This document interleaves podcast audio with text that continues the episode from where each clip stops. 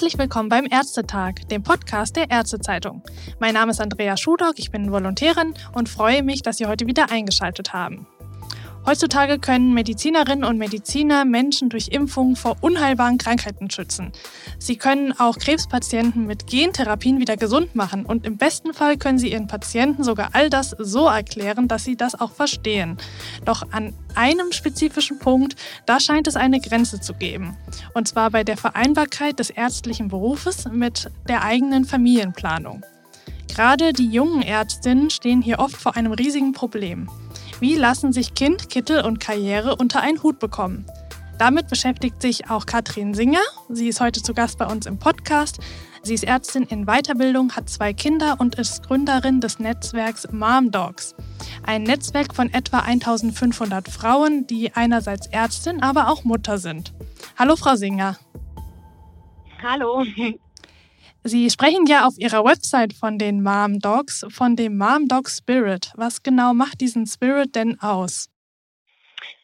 Ja, das ist, äh, das ist schwierig zu erklären. Das ist die Verbindung zwischen uns, obwohl wir alle unterschiedliche Fachrichtungen machen, aber weil wir eben alle Mütter sind und äh, viele Themen sich einfach überschneiden und man Gleichgesinnte bei uns äh, trifft und über Sachen sprechen kann, wo man halt weiß, die verstehen mich, die haben das selber schon erlebt, ähm, denen geht es genauso wie mir. Das ist so ein bisschen das Besondere, ja. Also dass wir nicht nur eine Verbindung haben, wie es in vielen Fachnetzwerken ist, über den, den Beruf, sondern auch eben diese emotionale Verbindung über das Muttersein und was man da so erlebt im Alltag als Ärztin und Mami. Und diese Art von Netzwerk hat Ihnen wahrscheinlich gefehlt, als Sie die Mom Dogs 2018 gegründet haben. Oder was war da genau der Auslöser für?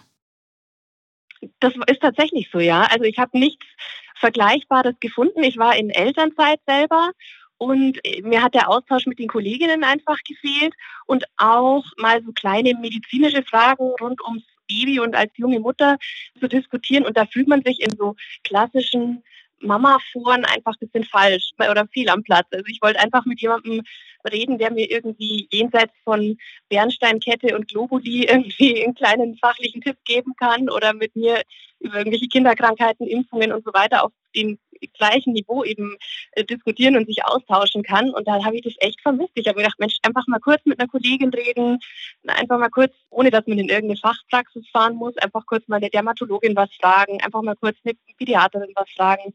Genau, so ist die Idee entstanden. Erstmal nur mit den Kolleginnen, die ich unmittelbar kannte. Und dann haben die weitere Kolleginnen eingeladen und dann ist es ganz schön angewachsen inzwischen. Und ist es jetzt heute so ein Selbstläufer oder werben Sie noch aktiv für die Mom Dogs? Nee, das ist, also da bin ich tatsächlich ein bisschen stolz drauf, dass sich das so ohne aktive Werbung so entwickelt hat.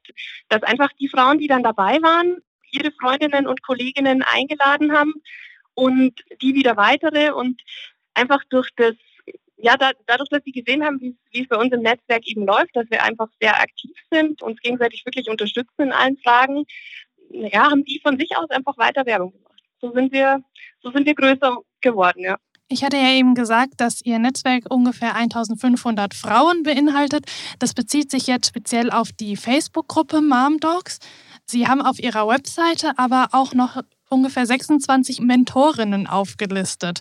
Was ist denn genau diese Aufgabe von diesen Mentorinnen? Da stehen Sie ja auch selber dabei. Genau. Ja, genau, da stehe ich auch selber dabei. Also tatsächlich ist das damals eben gegründet äh, worden von mir als, als Facebook-Gruppe, weil ich da den Austausch einfach sehr intuitiv und leicht fand und mir noch nicht vorstellen konnte, zu was das mal äh, werden würde. Und es nutzt sie nicht jeder Facebook und ich habe die Gruppe auch auf geschlossenen Modus gestellt, weil wir einfach auch viele medizinische Fragen diskutieren, die man jetzt nicht einfach über eine Google-Suche irgendwie mitlesen soll. Und dann habe ich gemerkt, dass einfach mehr Bedarf da ist, auch über die Docs irgendwie so öffentlich zu sprechen oder dass Leute auch sagen, hey, das klingt interessant, was, was seid ihr genau oder wie, wie findet man euch? Und dann haben wir die Homepage entwickelt und auf der Homepage eben auch die Möglichkeit, direkt Mentorinnen zu kontaktieren. Das sind Docs aus unserem Netzwerk, aus äh, vielen verschiedenen Fachbereichen, von niedergelassenen Kolleginnen über habilitierte Kolleginnen, über Kolleginnen, die sich dann eher Richtung äh, freie Wirtschaft orientiert haben. die einfach so ein bisschen ein Querschnitt sind von den Mom-Docs und die man über die Homepage einfach direkt per Mail kontaktieren kann. Wenn man sagt, hey, dein Profil finde ich interessant, das, sowas schwebt mir auch vor oder dein Fachbereich interessiert mich, dann kann man die einfach ja, easy kontaktieren und die Mentorinnen stellen sich da eben zur Verfügung, um jungen Ärztinnen oder jungen Müttern oder Frauen, die sich irgendwie umorientieren, beruflich da zur Seite zu stehen. Wir sprechen ja die ganze Zeit nur von den Moms, also das Netzwerk heißt ja auch Mom Dogs und nicht Parent Dogs. Warum haben Sie die Dads denn, die, also die Väter, die Verantwortung für ihre Kinder übernehmen wollen und trotzdem auch noch weiter im Beruf bleiben wollen, in diesem Netzwerk nicht aufgenommen? Also tatsächlich finde ich es wahnsinnig wichtig, dass, dass Frauen in der Medizin mehr Sichtbarkeit kriegen, also und explizit eben auch Mütter, weil wir einfach den Großteil der, des ärztlichen Personals in Deutschland derzeit ausmachen. Zweitens bin ich einfach selber eine Frau und Mutter und habe mich da einfach unterrepräsentiert gefühlt und war meine initiale ähm, Idee, eben mich mit anderen Frauen und Müttern zu vernetzen, die halt so das Gleiche erleben, auch im Alltag wie ich, ja, die auch eben Mütter geworden sind, deren Prioritäten sich dadurch auch verändert haben, die dann reduziert haben oder in Teilzeit gegangen sind. Das ist einfach so ein, das sind so Frauenthemen. Und tatsächlich diskutieren wir auch ganz viel Frauengesundheitsthemen und so weiter, wo ich das Gefühl habe, da fühlt man sich in so einer geschlossenen Gruppe unter, unter den Mädels einfach irgendwie wohler, glaube ich. Also da sprechen viele Frauen einfach auch freier und sprechen auch andere Themen an.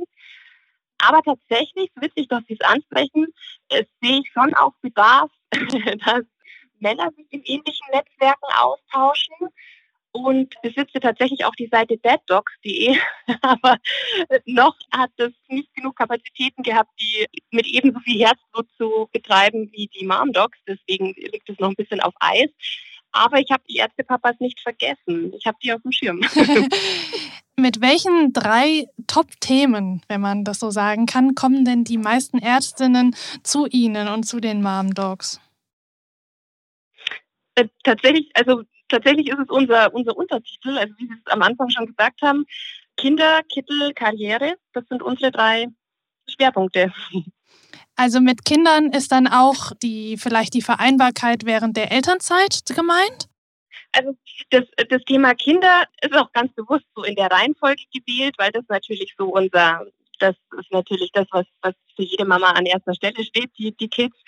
Da drehen sich wirklich alle möglichen Fragen rund um Kindergesundheit, Vorsorge, Kinderkrankheiten, aber auch so Freizeitthemen, Kinderentwicklung, ähm, Reisen mit Kindern und so weiter. Also das ist wirklich einer von den großen Schwerpunkten. Und so, so mit der Idee ist es ja auch entstanden. Genau.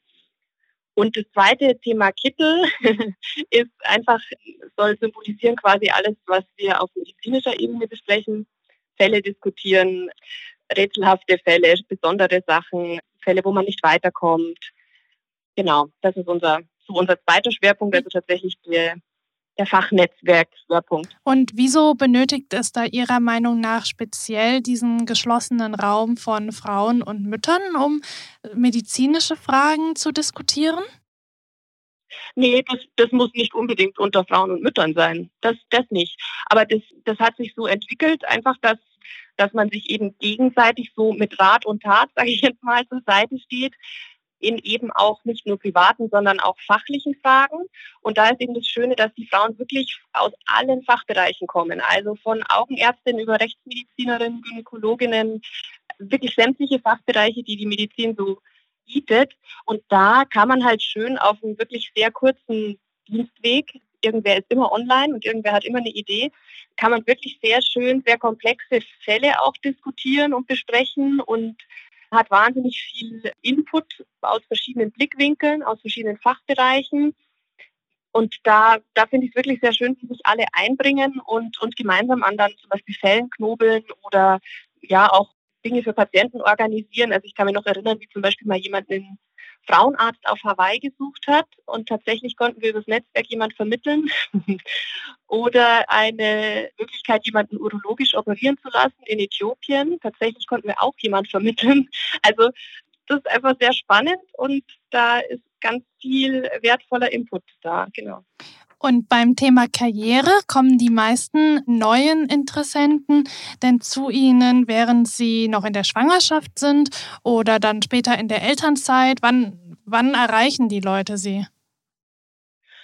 Das ist tatsächlich ganz unterschiedlich. Also ich würde sagen, es sind schon viele junge Mütter dabei. Es sind auch viele Mütter mit kleinen Kindern dabei. Und beim Thema Karriere, finde ich es natürlich sehr schön, dass man dann aus allen möglichen, wie soll man sagen, Lebensabschnitten sozusagen Ärztinnen dabei hat und dann auch mal eben hört, ja, das ist mir genauso gegangen. Oder bei meinem Wiedereinstieg war es, ist mir, ist mir das und das passiert. Oder bei meiner Vertragsverlängerung oder in der Elternzeit oder nach dem Mutterschutz, da war es bei mir so und so. Einfach dieser Austausch, dass man mit den Problemen, die einen oder den Gedanken, die man dann so eben hat, als, als junge Mutter oder in der Weiterbildung noch, dass man da einfach nicht allein ist. Also dass man da Kolleginnen hat, die, die einen da irgendwie auch ermutigen, ähm, seinen Weg als Fachärztin weiterzugehen oder die einen unterstützen, wenn man überlegt, soll ich vielleicht auch in die Praxis wechseln, was kommt auf mich zu in der Niederlassung.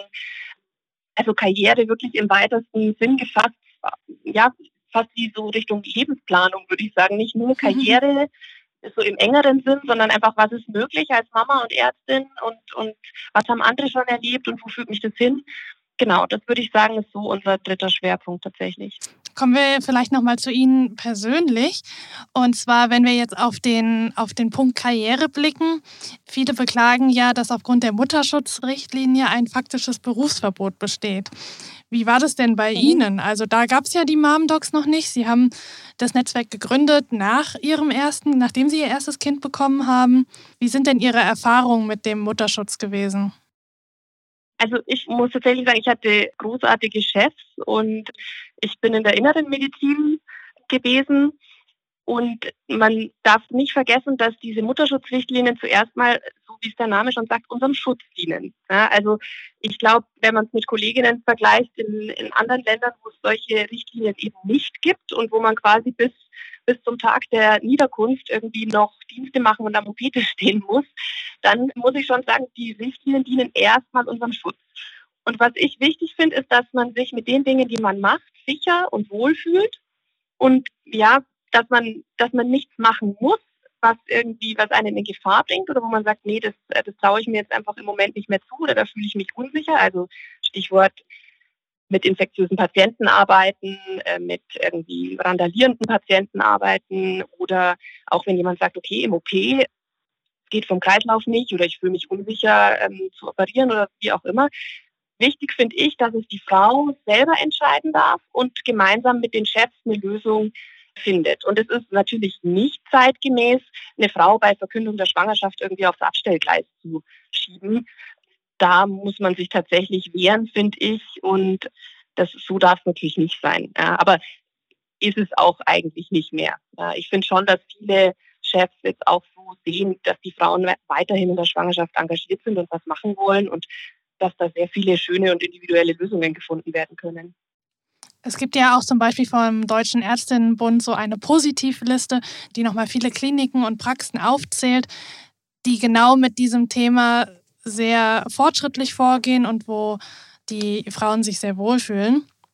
Mhm. Der nächste Schritt ist ja dann die Elternzeit.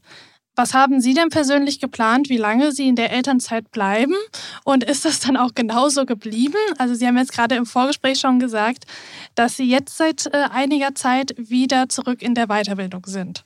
Wie weit waren Sie denn draußen? Genau. Also ich habe vier Jahre von meiner Weiterbildung zur Internistin gemacht. Das heißt, ich bin jetzt im letzten Jahr, also mir fehlt jetzt das, das Jahr noch zum, zum Facharzt. Und ich habe äh, bei beiden Kindern die volle Elternzeit genommen. Das ist tatsächlich wahrscheinlich relativ selten. Also ich habe bei beiden Kindern drei Jahre Elternzeit gemacht.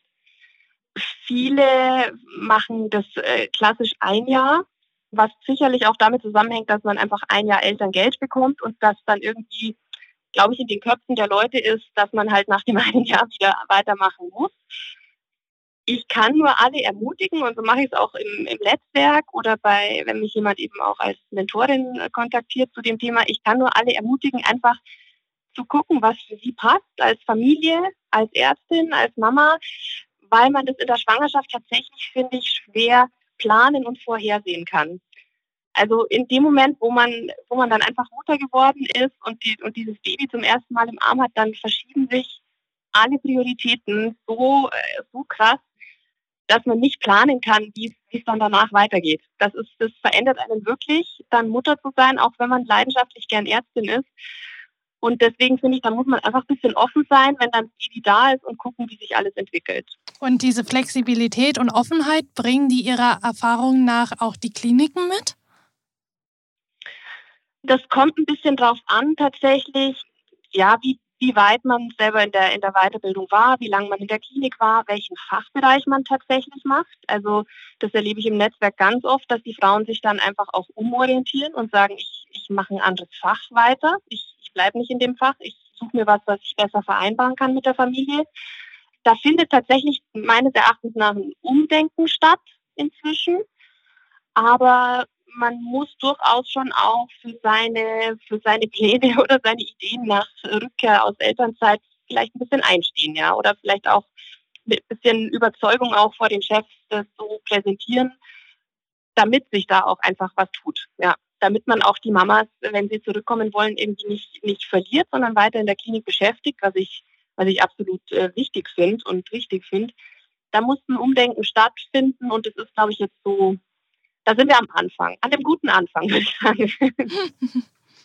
Es gibt ja auch Ärztinnen, die davon berichten, dass gerade wenn sie viele Jahre aus dem Beruf draußen waren, sich auch gewisse Ängste entwickelt haben, wieder einzusteigen und direkt in so ein verantwortungsvolles Berufsfeld wieder einzusteigen. Was sind Ihre Erfahrungen aus dem Netzwerk oder vielleicht jetzt auch gerade persönliche, weil Sie jetzt ja auch wieder ganz am Anfang vom Wiedereinstieg stehen? Ähm, also ja, das stimmt tatsächlich. Das ist, ein, das ist ein Thema das wir auch im Netzwerk öfter haben. Da kann ich wirklich auch nur jedem empfehlen, sich eben entsprechend zu vernetzen oder eine Mentorin zu suchen oder nochmal Kontakt mit ehemaligen Kolleginnen aufzunehmen. Einfach im Austausch zu stehen und zu wissen, nee, da, mit diesen Gedanken bin ich nicht alleine. Ja? Einfach auch sich vielleicht gute Tipps zu holen von äh, Kolleginnen, die das auch schon hinter sich haben. Dann kann ich natürlich nur sagen, es ist immer aus meiner Sicht in unserem Beruf besser, mit einer gewissen Demut und eine gewisse Zurückhaltung, sage ich jetzt mal, wieder zu starten, als Patienten zu gefährden und so, hallo, hier bin ich und ich kann alles und ich weiß alles, äh, Mentalität. Also ich finde, da ist eine gewisse Zurückhaltung eher sinnvoll. Und dann kann man natürlich auch in der Elternzeit schon Möglichkeiten nutzen, weiterhin up-to-date irgendwie zu bleiben, Fortbildungen zu besuchen, sich wieder ein bisschen einzulesen in Themen, Fachartikel weiterhin zu lesen und sowas. Also man kann schon am Ball bleiben, und man kann sich auf das verlassen, denke ich, was man mal gelernt hat und was, was man schon konnte und wusste. Und man, man kommt gezwungenermaßen auch einfach wahnsinnig schnell wieder rein. Ja, da, da lässt einem der ärztliche Alltag irgendwie gar keinen, gar nicht so viel Spielraum, weil es geht einfach wieder Vollgas los. Ja. Es geht Vollgas los, besonders in der Klinik, aber wahrscheinlich auch in der Praxis. Sie haben es gerade schon auch angesprochen, dass einige Mütter, nachdem sie Kinder bekommen haben, dann vielleicht ihr Fachgebiet wechseln. Vielleicht überlegen auch einige von der Klinik in die Praxis zu wechseln, weil sie sich dadurch individuellere Arbeitszeiten und flexiblere Arbeitszeiten wünschen. Was sind denn Ihre Pläne jetzt nach dem Facharzt? Möchten Sie in der Klinik bleiben? Möchten Sie in die Praxis gehen und haben Ihre Kinder Sie da beeinflusst? Also tatsächlich ist das, glaube ich, bei jeder Ärztin, Mami so, dass, dass das eine große Rolle spielt. Also je nachdem, wie alt die Kinder sind, wie die Betreuung der Kinder ist und was dann eben individuell möglich ist. Ja. Also mit kleinen Kindern, die, die noch vielleicht auch noch ganz kleine Kinder, die noch gestillt werden oder sowas, dass man dann eben erstmal auch Möglichkeiten sucht, keine Dienste zu machen oder keine Nächte zu machen, dass man das irgendwie versucht zu vereinbaren. Aber auch wenn die Kinder größer sind, dass man eben schaut, was gibt es für Betreuungszeiten in der Schule, wie lange hat der Hort offen und so weiter. Also das, das ist natürlich der Hauptbeweggrund jeder Mutter, ähm, irgendwie zu schauen, wie kann sie ihre Arbeitszeiten anpassen oder wie kann sie es arrangieren, dass es für die Familie passt. Und ja, der Wechsel in der Praxis ist bei ganz vielen eine, eine Option. Einfach tatsächlich auch das Dienstthema. Also wenn ich in der Praxis bin, dass ich da nicht nachts arbeiten muss zum Beispiel oder an den Wochenenden, beziehungsweise nicht, nicht regelmäßig an den Wochenenden. Für mich selber, ich sehe mich jetzt erstmal noch in der Klinik. Ähm, es gibt noch ein paar interessante Zusatzbezeichnungen, die man dann die man nach dem Facharzt ja auch noch erwerben kann im klinischen Setting sozusagen. Aber ja, man, man sollte das natürlich nie ausschließen, dass man da einfach die Augen offen hält und sagt, hey, wenn ich mich nicht mehr wohlfühle oder wenn es für mich nicht mehr passt oder für die Familie, ist denn eine Praxis eine Option für mich oder ist ein Fachwechsel eine Option für mich? Also für mich ganz persönlich, ich bleibe jetzt erstmal in der Klinik, aber ich kann nur alle Frauen und Mamas ermutigen, eben da offen zu bleiben und auch zu sagen, hey, jetzt habe ich mich halt wohlgefühlt bis jetzt, aber jetzt möchte ich gern was verändern für mich oder für die Familie. Ja, vielen Dank für das interessante Gespräch, Frau Singer. Schön, dass Sie heute zu Gast waren. Und vielen Dank auch an unsere Zuhörer fürs Einschalten. Bis zum nächsten Mal. Tschüss. Dankeschön.